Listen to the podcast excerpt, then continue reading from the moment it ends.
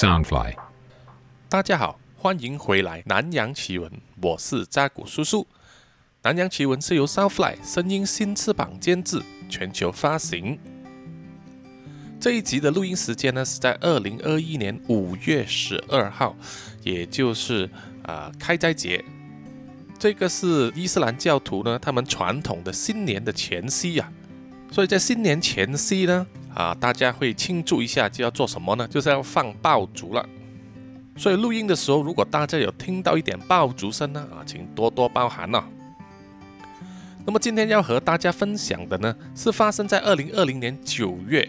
在印尼西爪哇岛发生的这个真实犯罪案件，那么这宗案件里面呢，有一位受害者，他是三十二岁的年轻人，叫做 Rinaldi Hali Wismanu，他有一个外号或者简称叫做 Ren，所以以下呢，我也统称啊这位受害者叫做 Ren。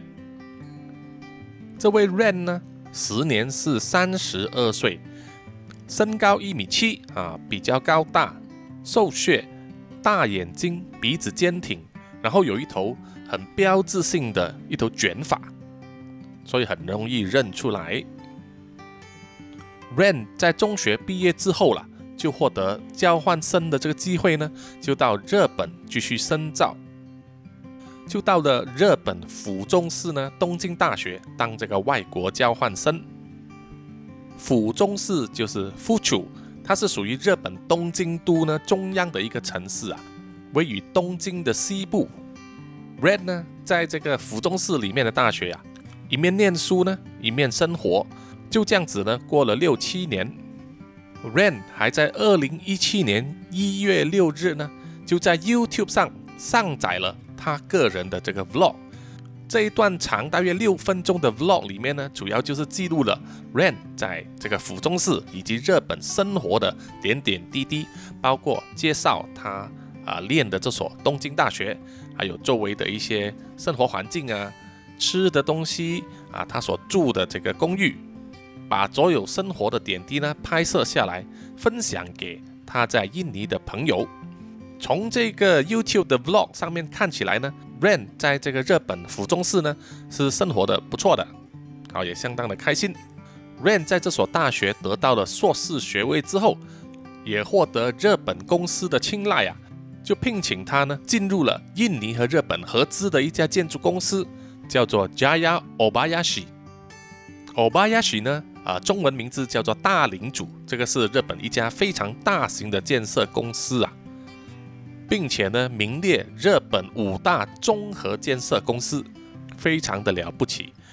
那么 Ren 本身他会说印尼语嘛，再加上在日本深造，懂得说这个日语，所以啊，他受到这个合资公司聘请，在他们公司里面呢，担当这个人力资源部经理啊，就是 HR Manager，作为这个日本员工和印尼员工之间沟通的这个桥梁呢，是最好不过了。那么在这个岗位上工作啊，收入当然一定是很不错，因为呢，印尼啊其实平均人口的这个薪资收入呢是远低于台湾的。好，大致上介绍了这一位受害者 Ren 的背景，那么现在就为大家讲解呢啊到底发生了什么事情。在二零二零年九月九日那一天是星期三，这个 Ren 呢离开家里。啊，去这个公司上班之后，一直到晚上都没有回家。他的家人呢觉得很奇怪，因为呢，Ren 是很少不回家。家人拨电话给他的手机呢，也没有办法接通。到底是他的手机没有电了呢，还是出现了什么情况啊？这个也不得而知。到了第二天呢，Ren 的家人就拨电话去他的公司啊，就是这个 Jaya Obayashi。去询问他的同事，就是 Ren 的行踪，是不是公司有派他去出远门呢，还是什么呢？而得到的答案呢，就是没有。Ren 在九月九日那一天有正常上班，也有正常的下班，但是下班之后呢，啊，同事就没有见过他。他没有回家之后啊，家人拨电话来这个公司查询，也就是隔天啊，九月十日这一天呢，Ren 并没有到公司报道。那么家人就是拜托他的同事啊，帮忙去联系一下啊，去问问所有啊可能认识的人啊，Ren 的行踪。这样子一来一往呢，就到了晚上，也就是九月十日的晚上啊。Ren 失去联系之后呢，已经达到二十四个小时了。他的家人非常担心，于是就在九月十二号呢，正式向这个警方投案啊，说这个 Ren 失踪了。警方呢，于是开始展开调查了。但是茫茫人海，怎么样去找一个人呢？印尼的人口啊也有两亿多啊，怎么样在两亿多里面找一个 Ren 啊？这个是一个难题。但是警方呢，也可以说是非常的幸运，因为当他们把这个 Ren 列为失踪人口的时候呢，就通知了所有的银行。那么只要那家银行有 Ren 的账户的话呢，就要留意这个交易记录了。就是这样子呢，在九月十四日，有一家银行呢就发现 Ren 的银行账号呢有这个使用提款卡去提款的记录，于是就马上通知了警方。警方呢就快速的去了银行去调动这个 CCTV 啊闭路电视来看这个记录了。就在 CCTV 里面呢，就发现了有一男一女啊啊使用了 Ren 的提款卡。在这个自动提款机那边呢，提了现金。这一男一女的样貌啊，比较难辨识啊，因为闭路电视通常那个画面比较模糊。但是很明显的呢，就是那个女的呢，有一头短发，是金色，而且金得发沉，是软的很像橙色的金发。那么这一个呢，是相当好辨认的一个标志，因为在印尼呢，啊，软头发的人其实比例并没有这么高。有了这个线索呢，警方当然就是要在这个银行提款机附近这一带呢进行这个搜索了。同时呢，也是要通知了这个银行啊，要加紧留意这个账号的所有交易记录。那么，当警方在加紧追查这可疑的一男一女的时候啊，这个一男一女呢继续使用这个 Ren 的这个提款卡，它本身也是一张这个扣账卡哈。就使用这个卡呢，去各种商店里面呢花钱购物。当这些购物的交易一旦发生呢，银行就会通知警方了啊，是在哪里做的？警方呢就会马上跑去那边呢侦查。很快的呢，巡警啊就发现了这可疑的男女的踪迹了。于是啊，在九月十六日呢，警方呢就跟踪了这一男一女来到他们的落脚地点。这个地点呢，就是在西爪哇市的一个公寓，叫做 Kalibata City Apartment，啊，我就简单的叫它做城市公寓了。当警方调派了足够的人手来到这个城市公寓，并且确认呢，啊，这个呢男女嫌犯他们都在公寓里面，于是他们就展开了上门搜查。当警方敲他们公寓门的时候，开门的这个男人呢？啊，一看就知道他的表情啊有些慌张，啊，神色非常的啊值得怀疑。警方一再要求啊这个男的嫌犯要开门，男嫌犯不情不愿的把大门打开之后呢，就马上往外逃窜。在这个相当狭窄的公寓走廊里面逃跑的时候啊，就被那个警察呢开枪射击，击中他的小腿呢，受伤倒地，于是就把他逮捕了。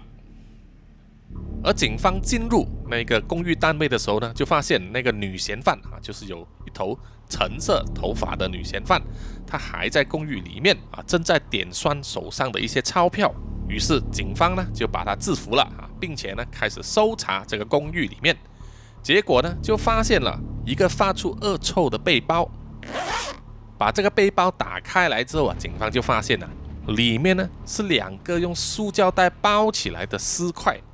一块呢是一个男人的上半身胸腔，另外一段呢是他的下腹部。看到这样的场景啊，再有经验的警察呢啊也会大吃一惊。没有想到啊，他们在调查这一对怀疑是抢劫嫌犯的男女的时候，居然还揭露了这一宗杀人分尸案。这两件尸块是不是属于失踪了的 Ren 呢？而其他还没找到的部分？又到底去了哪里？经过警方的盘问之后啊，这一对男女嫌犯呢，也就供认了他们的作案过程。男嫌犯是二十六岁的 Jumadi Al Fajri，以下呢我就简称他叫发吉。而女嫌犯呢是二十五岁的拉里阿迪苏布亚丁啊，是他的女朋友。以下呢我就简称这个女的叫做拉里。这一对男女呢是没有固定职业的，主要是靠偷窃和抢劫啊来维持生活。当他们发现呢有一个手机 App 啊叫做 Tinder 啊，就是那种约炮软件之后啊，他们就懂得用这个软件呢来设计仙人跳勒索金钱呐。所以各位喜欢使用约炮软件的朋友呢啊要小心了。这个发举和拉里呢，他们就公认说。这个女嫌犯拉里呢，特地把自己打扮得非常漂亮，再写了一个假的个人资料贴在这个听的约炮软件里面啊，专门呢用来钓鱼。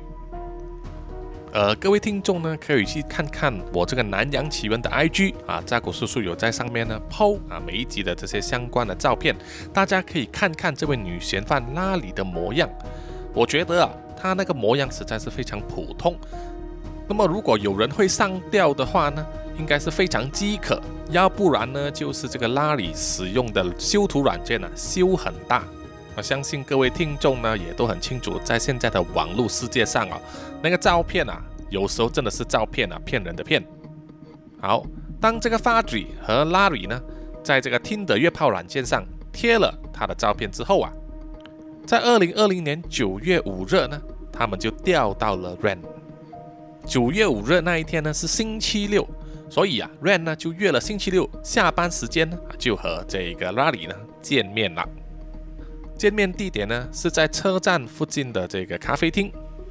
那一天呢，拉里呢就使尽了浑身解数啊，想要给这个 Ran 一个留下一个好印象，并且呢要尽量去探听他的底细。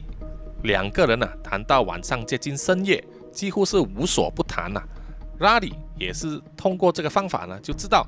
Ran 他是在一家日本合资的企业上班，而且担任呢这个人资经理，啊，薪水还不错啊，就是说他是有钱的。当天的见面结束之后啊，Ran 和 Rally 啊都答应说他们要再约一天呢，再一次见面。那么扎古叔叔就认为呢，这个 Ran 啊实在是太过天真了，太过幼稚了，轻易的就相信了这个 Rally 的甜言蜜语了。而 Rally 呢，就把 Ran 的底细回去告诉了她的男朋友 Fadri，他们两个人呢就决定要对这个 Ran 下手了，去敲诈他的钱财。为了设计一个完美的仙人跳陷阱呢，啊 f a r i 和 Larry 呢就在九月七日呢，在巴萨巴路这个地点呢租了一个公寓单位，他们是使用了那个 A B N B 软件哦，就是爱彼迎，住了六天。啊，各位听众要注意，就是这一个巴萨巴路公寓呢，跟这一对男女嫌犯后来被逮捕，并且发现那个装有四块的背包的那个公寓啊，城市公寓呢，是两间不同的公寓。租下了公寓之后，拉里呢啊就开始尝试再次约这个 Ren 见面了。在通话中呢，拉里就一直跟 Ren 说啊，很想念他，想要跟他有进一步亲密的关系。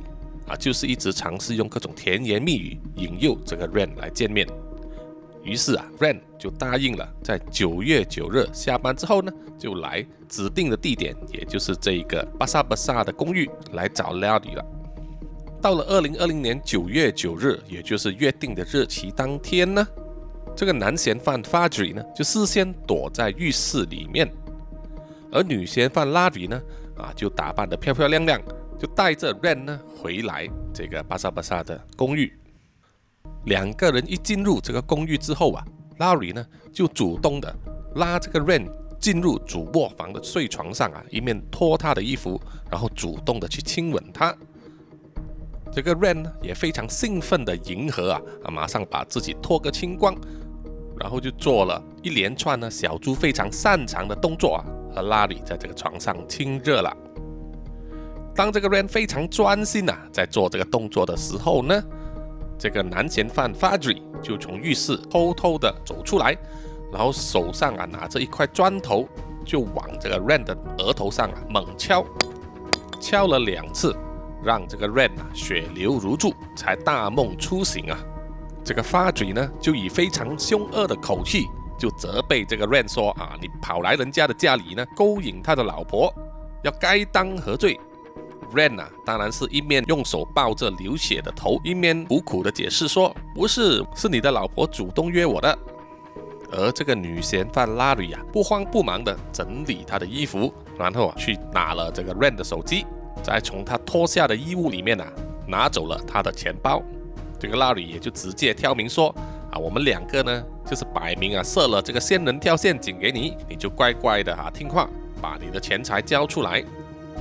那么除了钱包里面的现金啊拉里还翻到几张这个 Rand 的银行卡啊，还有这个扣账卡。他就问这个 Rand 啊，要求他交出银行卡的密码。这个血流破面啊，全身赤裸的 ran 啊，一开始还是不肯交出他的银行提款卡密码。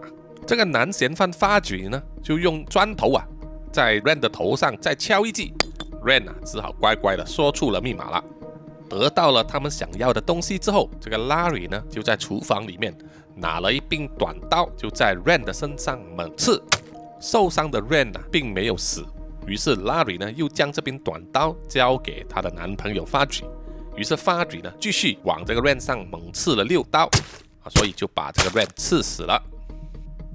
把 Ren 杀死之后，他们两个人才想起来，他们应该怎么样去处理这个尸体呢？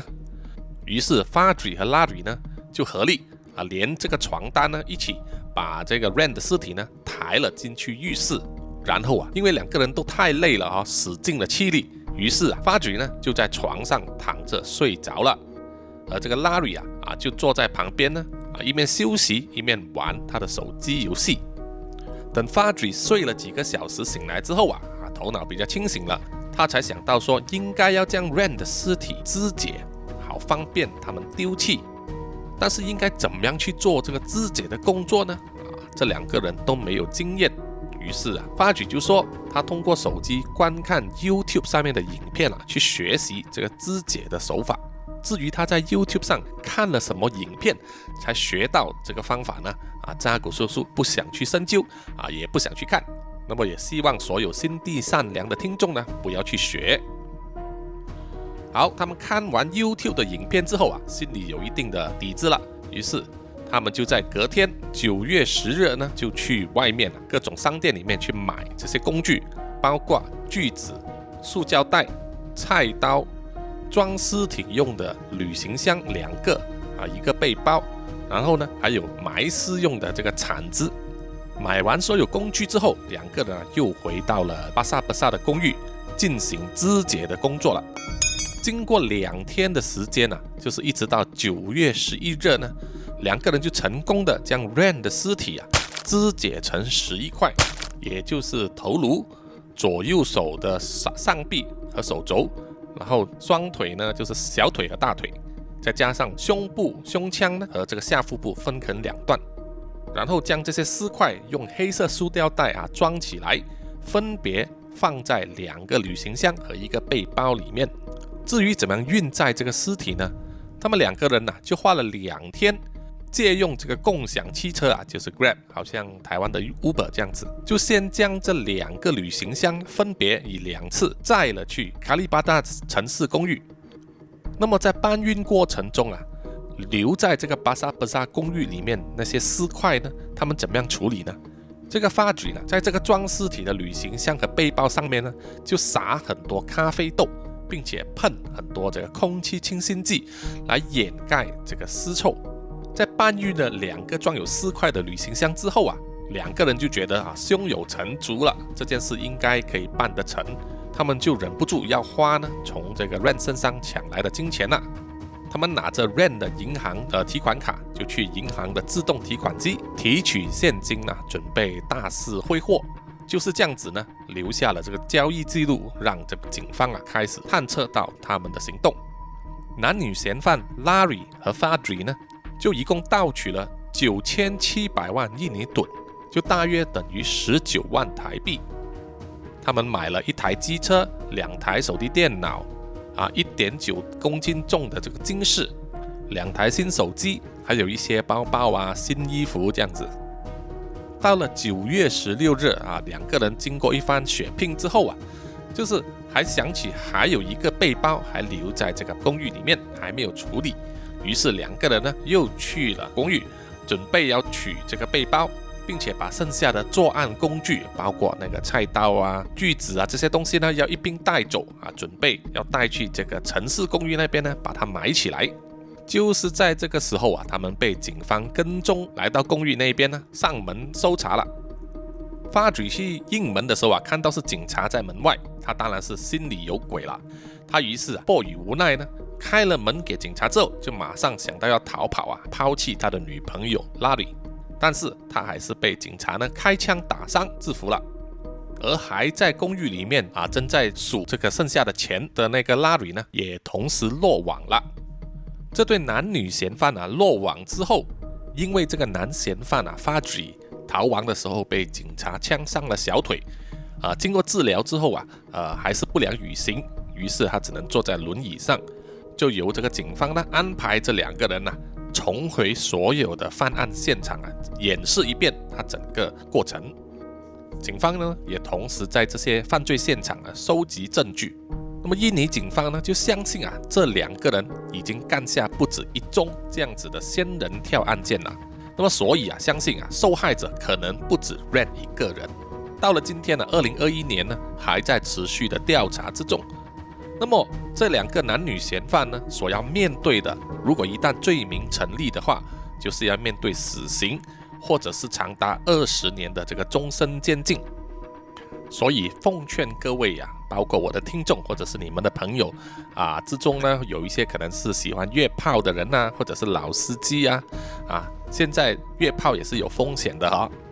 像这样子，因为约炮呢而被陷入这个仙人跳陷阱里面的人呐，其实不止一宗，而且也不单只是发生在印尼，全世界各地都有，大家都要小心呐。仕途险恶啊，人心叵测。搞不好炮月不成，还被就是分尸成几十块，或者煮成咖喱也说不定。好，本集的南洋奇闻呢就到此告一段落了，谢谢大家的收听。那么喜欢的朋友呢，欢迎大家呢就去我这个啊南洋奇闻的 IG 啊、Facebook 啊、m v 专业、Apple Podcast 啊等等地方呢点赞留言。那么也感谢所有听众一直以来的支持，能够做到第五十五集。那么我昨天在这个网络上查呢，南洋奇闻就上升到台湾地区呢 Spotify 的真实犯罪类的第七位啊，非常感谢，非常感谢所有听众的支持，我会继续努力的。那我们下一集再见啊，拜拜。